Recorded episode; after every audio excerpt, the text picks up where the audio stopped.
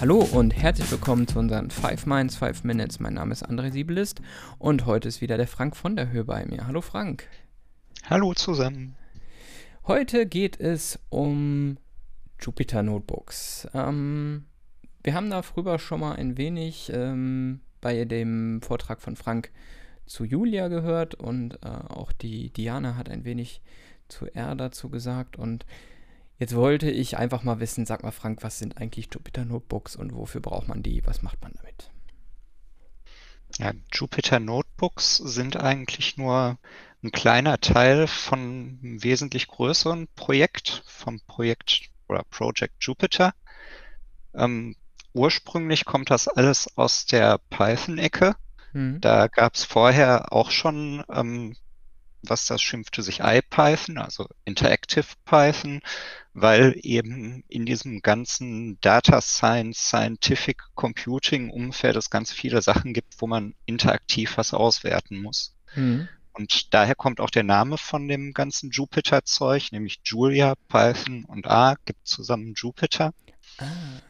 Und genau, da hat Dann man eben festgestellt, na, man, man braucht schon was, wo man so ein bisschen rumspielen kann. Mhm.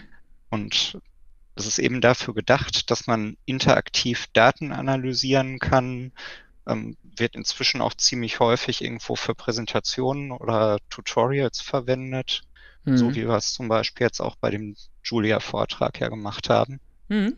Ja. Und ähm, dazu äh, gehört eben einmal Jupyter Notebook. Mhm. Das äh, ist erstmal nur so eine völlig sprachagnostische Umgebung, in der kann man dann Zellen haben mit ausführbarem Code, äh, mit Text, mit Formeln, mit Plots äh, ist dann ja auch eine ganz häufige Sache, gerade mhm. beim Data Science Zeug. Ähm, so grundsätzlich gab es sowas vorher. Entschuldigung. So eine Art Dokumentation, ne? Also, also damit dokumentiert man ganz viel, oder?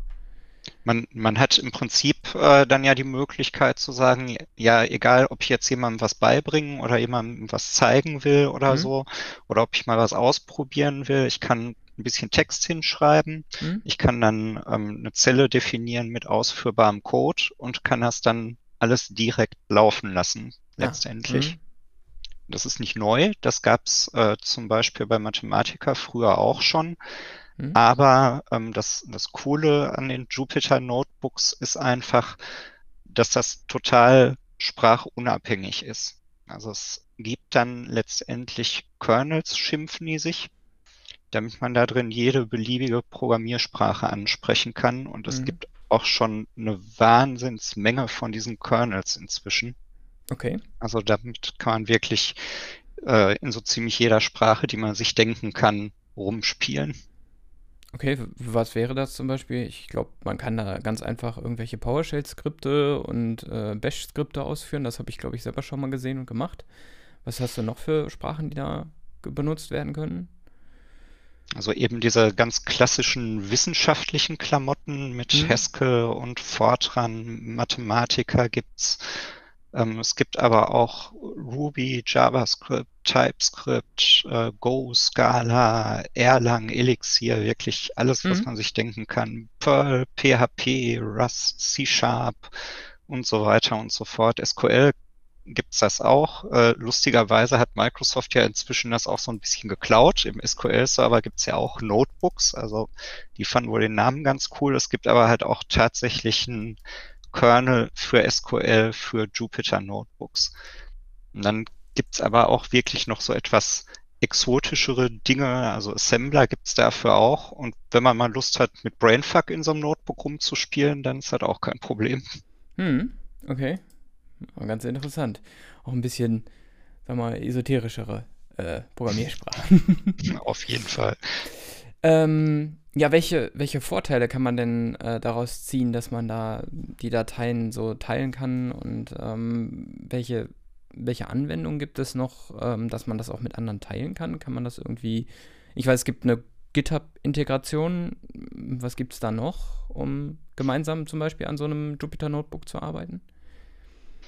Ähm, also zu dem ganzen Project Jupyter gehört einmal noch Jupyter Hub. Mhm. Das ist im Prinzip ein Multi-User-Server einfach nur, ähm, damit man mit mehreren Leuten dann auch an den Notebooks arbeiten kann. Mhm insgesamt ist auch de, das alles immer so ein bisschen schwierig. Wenn man jetzt sagt Jupyter Notebook, dann meinen die Leute manchmal das Webinterface, manchmal meinen die den Server, auf dem das laufen soll, manchmal meinen die das Dokument mhm. und dann kommt eben obendrauf noch ähm, Jupyter Hub, wenn man dann mit mehreren Leuten dran mhm. arbeitet. Und äh, neuer gibt's dann auch noch Jupyter Lab. Das ist im Prinzip eine komplette IDE für das Ganze, ähm, so wie eben Visual Studio oder sowas. Also wirklich ähm, mhm. sehr viel umfangreicher dann nochmal, als dass man nur jetzt in seinem einen kleinen Notebook rumspielen kann. Mhm. Ähm, kannst du eine Empfehlung aussprechen, für welche Anwendungsbereiche man in der Anwendungsentwicklung einfach sowas jetzt ähm, benutzen würde? Also es ist auf jeden Fall ähm, ziemlich cool, finde ich, wenn man einfach nur mal was ausprobieren will. Und also mir hat es jetzt auch echt viel Spaß gemacht, da was zusammenzukloppen, ähm, um Leuten bei einer Präsentation ein bisschen was Praktisches zeigen zu können. Mhm. Also ich finde es einfach super cool dafür, dass man nicht wie sonst dann vielleicht zwangsweise rumhampeln muss. Hier, ich habe Slides und jetzt zeige ich euch noch was in meiner Entwicklungsumgebung. Mhm. Und äh, dann muss man immer hin und her springen und so ein Mist. Und in so einem Notebook kann man einfach alles wunderbar zusammenfassen und da Leuten mal was vorführen. Mhm. Ansonsten glaube ich schon, äh, dass das wirklich mehr so bei Data Science verbreitet ist, weil da eben ganz viele Aufgaben anfallen, bei denen man irgendwie eine Datenmenge hat und diverse Auswertungen darauf macht und eben noch einen Plot zeichnet und ähm, dann nicht jedes Mal irgendwie groß irgendwelche Programme kompilieren will oder so. Mhm. Ich sehe es eigentlich so als, als Spielwiese und äh, als tolles Präsentationsmedium. Cool. Alles klar. Vielen, vielen Dank, ähm, Frank, für Sehr die. Informationen und ähm, danke auch an die Zuhörer, die jetzt hier schon echt viele Folgen sich angehört haben. Und ähm, wir hören uns wieder, wenn es wieder heißt 5 Minutes, 5 Minutes. Tschüss. Tschüss.